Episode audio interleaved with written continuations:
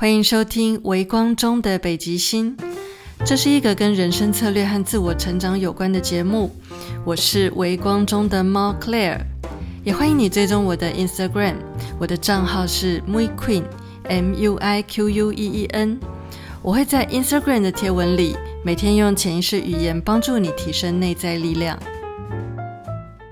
这集节目的主题是。小心，错误的冥想其实更可怕。你需要认识正确的潜意识语言。平常的你有冥想的经验或习惯吗？你都用什么样的方式进行冥想呢？有些人喜欢在冥想的时候听音乐，有些人则是会找一些冥想引导的音档来辅助自己进入状况。但你能分辨自己是在正确的情境下进行冥想，或是在错误的情境下误入冥想的雷区吗？你知道错误的冥想反而会为你带来不良的影响吗？我们在这期节目就要从冥想的角度来好好谈谈什么是潜意识语言。现在，先让我们来重新了解一下冥想的原理和作用是什么。冥想其实是一种将觉知由外在收回到内在，并且让自己恢复平静和平衡的方式。以催眠学理的角度来说。冥想是可以将脑波由清醒且理性思考的贝塔波转换到轻度恍惚、潜意识比意识活跃的阿法波的一种方式。甚至有一些经验丰富的冥想实践者，已经可以透过冥想将脑波带到更深的西塔波，也就是中度或深度的潜意识状态。在这些潜意识具有深度的状态里，可以向内在智慧提问。并取得答案或灵感，同时也进入一种我们常说的心流状态。那因为我们人体的许多生理机能也是由潜意识在掌管，譬如在紧张或焦虑的时候会心跳加速。你很难透过理性思考说服自己说：“嘿，别紧张，别焦虑，心跳快点给我慢下来吧。”但是，透过潜意识的力量，譬如在潜意识比意识活跃的情况下，跟自己说“放心”，只要专注在几个呼吸上，就能回到平静。你会发现，随着你的注意力专注在呼吸上，那些紧张或焦虑的感觉将慢慢的缓和下来，同时你的心跳也会跟着自然的慢下来。这是因为在潜意识活跃的这种脑波状态里，能够帮助你平衡交感神经和副交感神经的运作。甚至在像冥想这样的类催眠状态底下，你听到的或是对自己说出的话，都会比清醒时更容易进到你的信念系统。也就是说，在冥想的时候，一旦你进入那一种心静下来的状态，不管你的脑波是在潜意识浅层的阿法波，或是更深的西塔波，你都必须了解，你正在把自己暴露在一个非常放松、非常容易接收到催眠暗示的状态。像我们催眠师在进行催眠疗愈的时候，在一开始也需要先运用各种适合个案当下状态的引导方式，帮助个案进到这一种适合进行催眠的脑波状态。最常见的催眠引导方式就是渐进式放松。那渐进式放松的过程，基本上就是一个为个案量身定制的冥想。说到这里，你可能有一点明白了。冥想可以说就是一场催眠，只是你把这次催眠拿来做什么的区别而已。你可以拿这一场冥想来放松身心，也可以拿这一场冥想来平复情绪，更可以拿这一场冥想来做个深度的自我对话。你可以在冥想状态下发挥想象力，去任何虚构的场景玩耍，譬如想象自己去拥抱了一棵树，或是舒服的在海边散步。但无论如何，你都必须意识到，进行一场冥想就跟接受一场催眠的意思是一样的，只是催眠疗愈能涵盖的范围更广而已。到目前为止，听起来冥想好像很棒，对个人的身心灵有很好的帮助，对吧？但其实这世界上所有的事情都是一体两面的。正确的冥想当然很好，但错误的冥想可就是一场潜意识的灾难了。就如同我刚刚提到的。冥想是一种类催眠状态。当你在冥想的时候，你的潜意识会进入一种特别活跃的状态。所以你在冥想的时候，如果是有人在带领这场冥想，或是你收听了某个冥想引导的音频，这个时候就要特别小心了。冥想的带领人如果不了解什么是潜意识语言，或者他根本就用错了潜意识语言，这时候冥想的效果可能会适得其反。自从我学了催眠之后，已经非常少使用别人录制的冥想音档了。因为身为一个催眠师，我对潜意识语言越来越熟练，也越来越敏锐，所以我对会被自己潜意识吃下去的讯息非常小心。到了现在，我的潜意识甚至已经被训练到可以很本能的去防御和抵抗负面的潜意识语言，也就是负面或错误的催眠暗示。不过，即便我拥有潜意识的专业知识，也受过训练，还是会遇到失去抵抗力的时候。譬如我睡着了以后，当我睡着了，我的潜意识还是二十四小时不断继续的在背景运作。所以，如果我在睡觉的时候听了错误或对潜意识有害的讯息，那可是真的很容易通通吃进我的潜意识里呢。这就是我很少使用别人录制的冥想引导的原因。我会使用的冥想音档，一定是我确认过整个冥想引导词里都使用了正确的潜意识语言，以及冥想里所有的催眠暗示都是我需要的。那么我就可以很放心的，就连在睡觉的时候，都把这个安全的冥想音档放来听，而且巴不得我的潜意识把这些暗示通通吃进去。那在我们的生活当中，什么时候会接触到看似安全，其实却有待商榷的冥想环境呢？譬如说，有一些瑜伽老师或是身心灵课程的老师，他们在课堂上带冥想的时候，也常常不小心使用了错误的潜意识语言。甚至最近这几年，喜欢冥想的人变得越来越多，没有经过训练就出来带冥想的人也越来越多。我有时候会因为好奇或是不小心去听到别人的冥想音档，有一些是真的做得很好，但一些对心灵有害的音档也越来越多。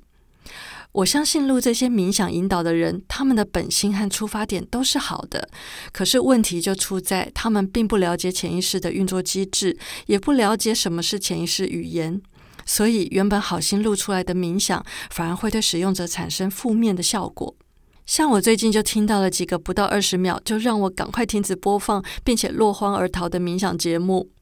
主要的原因就是冥想的带领人完全用错了潜意识语言。如果真的很放松的去收听这些节目，很可能潜意识接收到的都是相反的认知，这真的太可怕了。这也是我为什么要特地录一集节目来谈谈冥想和潜意识语言的原因。好，谈到这里，你一定很想知道什么是潜意识语言，以及到底该怎么分辨错误的潜意识语言和正确的潜意识语言。那我们就先来认识一下什么是潜意识语言。潜意识语言就是潜意识听得懂，而且对潜意识来说接受度比较高的沟通方式。而潜意识语言不仅限于我们平常所认知的语言表达，事实上，潜意识语言的范围非常广泛。譬如图片、影像、颜色、氛围、感觉、嗅觉、声音、肢体动作，这些都属于潜意识语言的范围。但因为我们这集节目的主题是聚焦在如何在冥想中使用正确的潜意识语言，所以我们就先放下非语言的部分，专门来讨论怎么样说话或怎么样使用文字才符合正确的潜意识语言。如果你想要有效的跟潜意识沟通，而且你希望你传递的讯息跟潜意识接收到的讯息意思是一致的。那么最基本的观念就是使用正面肯定语，因为潜意识不认识“不要”这两个字。对潜意识来说，“要”跟“不要”都是“要”的意思。所以，当你在冥想这种类催眠状态下听到“不要担忧金钱”这句话的时候，你的潜意识接收到的就是要担忧金钱。而对潜意识传达正确讯息的方式，应该是正面肯定，而且用现在式直接的说，放下对金钱的担忧，这样潜意识接收到的才会是你希望他接收的真正讯息。训练自己在日常生活中习惯去使用正面肯定语，对你有三个好处。第一个好处是。当你平常已经很习惯用正面肯定语去说话或写作，代表你在思考的时候，你的脑袋里就已经自然在使用正面肯定语了。这会让你的意识和潜意识站在一致的认知上，同时你跟自己说话的方式也会不知不觉地转变成正面肯定语。这时候就等同于你每天都在用正向的方式滋养和照顾你的潜意识。让你的潜意识自然的处在一个对他有益处的环境里。久而久之，你会发现你减少了自己内在许多不必要的冲突和矛盾。第二个好处是。当你习惯使用正面肯定语，你在跟任何人用语言或文字沟通的时候，都等同于同时在跟他的潜意识沟通。也就是对方除了理性思考的部分之外，他的潜意识也会接收到正确的讯息。这会让你的传达力变得更好，跟别人的沟通变得更有效率，也更能减少不必要的误会。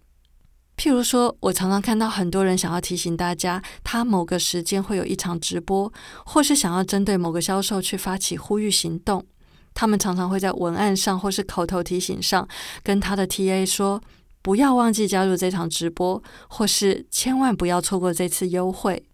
但现在你应该知道了，这些都是错误的潜意识语言，根本就是在跟 TA 说：“忘了这场直播吧，或是忽略这次优惠吧。”当 TA 看到这种文案，或是听到这种口头提醒，他们的头脑可能会想要记得这个资讯，但本能反应却是由潜意识在掌管，所以最后的结果很有可能，TA 们诚实的身体就自然而然的略过了那场直播和那次优惠了。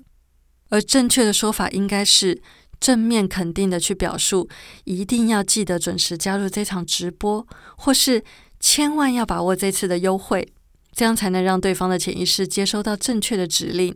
时间到的时候，潜意识可能就会用灵光乍现的方式提醒对方该采取行动喽。第三个好处是，当你已经很习惯使用正面肯定语，你就能有效的建立起自己潜意识的防御网。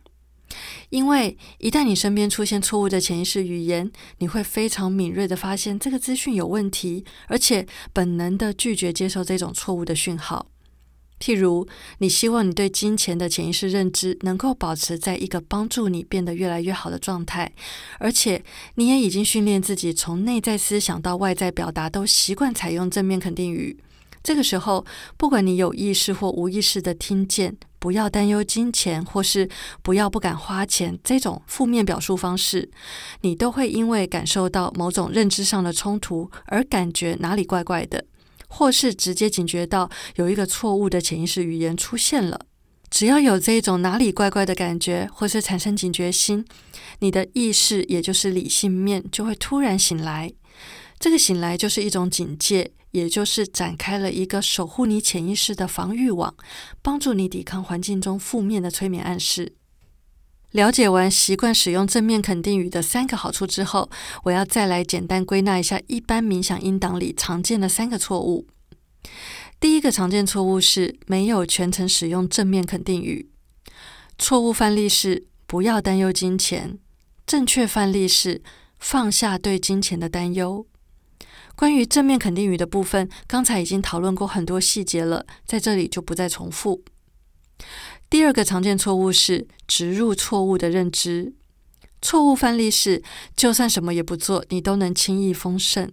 正确范例是，你总是能采取正确行动，并且轻易丰盛。如果你每天只是坐在那里冥想、调频、接收光与爱和丰盛的能量，却什么也不做，丰盛是不可能会从天上掉下来的。因为每个灵魂来到地球都是为了体验和创造，并且从体验和创造中得到成长，这是灵魂旅程里非常重要的一件事。所以，如果缺乏行动力、无所作为，你是不可能会被奖励的。相反的，得到宇宙的棍棍的可能性反而更大一点。但是，错误的冥想引导却会在潜意识里植入错误的认知，或是错误的灵性知识，这一点也是需要特别注意的。第三个常见错误是具有限制性的暗示和诱导。错误范例是试着去感觉你的内在小孩是不是在生气。正确范例是试着去感觉你的内在小孩现在心情怎么样。每一个受过专业训练的催眠师都必须学习开放式的问法，因为每一个限制性的提问也都是一种催眠暗示。譬如在这第三个常见错误的错误范例里讲到。试着去感觉你的内在小孩是不是在生气。这时候被问这个问题的人就被迫只能回答：内在小孩是在生气还是没有在生气？特别在潜意识比较活跃的冥想状态或催眠状态里，潜意识的个性很直白，不太会拐弯。所以这个答案可能会是 yes，可能会是 no，也可能会是不知道。但事实上，这个内在小孩搞不好是感觉很无奈，或是他觉得不以为意。总之，他可能会有生气以外的别的心情或状态。当提问方式或引导方式具有限制性的时候，往往也同时限制住了真正的答案。在繁忙的现代社会里，冥想已经变成许多人日常生活里的一部分。我们利用冥想放下外在世界的喧嚣，把觉知收回到内在去沉淀，去找到内心的平静，并且让身心灵好好休养生息。但是网络上免费的冥想音档真的太多了。如果误用了错误的冥想音档，那还不如不冥想呢。所以我真心建议每个人都应该要好好学习怎么跟潜意识沟通和相处，这一定是最一劳永逸的办法。如果你学会跟潜意识沟通，你就能了解为什么吸引力法则没有效，以及为什么吸引力法则会有效。这中间的关键就是潜意识语言，以及你了不了解怎么在你的潜意识里埋入足够多显化的能量。在你学会跟你的潜意识沟通，以及建立潜意识的防御网之前，建议你还是挑选受过训练的催眠师录制的冥想引导比较安全。如果你对深入了解潜意识的运作感兴趣，也欢迎你可以加入我的 NGH 专业催眠师国际证照课程。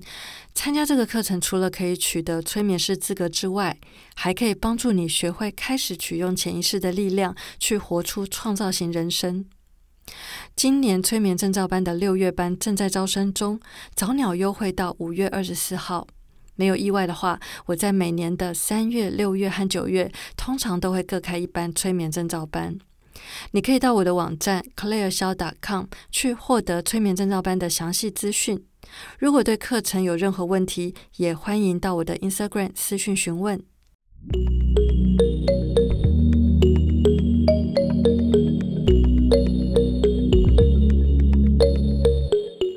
最后，让我问你一个问题。如果你知道怎么有效的去跟潜意识沟通，你想要跟你的潜意识达成什么样的共识呢？欢迎你把这题的答案在 Apple Podcast 上留言给我，或者你也可以到 Instagram 私讯跟我分享，我会很开心能够有机会认识你。我的 Instagram 账号是 MuiQueen，M U I Q U E E N，期待在 Instagram 可以见到你。另外，在我的网站上有一组线上课程，如何为你的人生重新定向，正在开放免费索取。网址是 claire 肖 .com，c l a i r e h s i a o 点 c o m。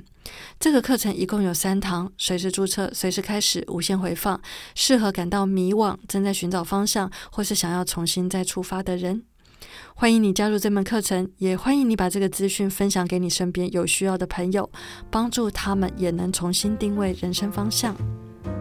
嘿，谢谢你收听到最后。如果你喜欢微光中的北极星，请帮我按个订阅，并且在 Apple Podcast 上给我五星评价，好让更多人可以知道这个节目。感谢你的收听，我们下一集节目见。